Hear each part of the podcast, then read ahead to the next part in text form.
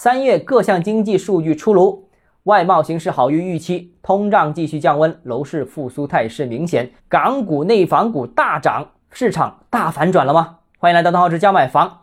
的确啊，三月份各项经济指标都非常漂亮，在疫情防控政策优化之后，社会复常、经济复苏都在加快。那今年中国经济好于去年，问题应该不大。但就四月初我们在一线观察到的情况看，可能也不容过分乐观。比如楼市啊，虽然近期我们听到铺天盖地的都是楼市复苏的新闻，但是楼市最新的情况似乎是大降温。是的，一季度全国楼市经历的是一月火、二月爆、三月降的一个走势。那进入四月份之后呢，整个楼市似乎更加低迷，似乎可以用冷来形容。无论是一手还是二手，无论是买房还是看房，所有的人都在减少当中。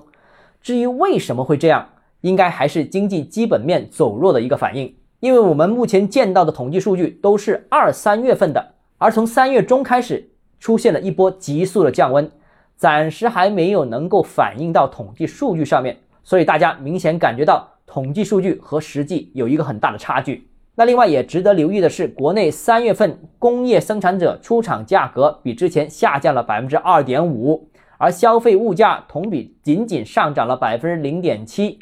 经济增长速度已经不快了，近期似乎在降温，再加上各类价格都走低，到底是不是有那么一点通缩的影子？你怎么看？如果你个人购房有其他疑问想跟我交流的话，欢迎私信我。或者添加我个人微信，账号之家买房六个字拼音首字母小写就是微信号 d h e z j m f。想提高财富管理认知，请关注我，也欢迎评论、点赞、转发。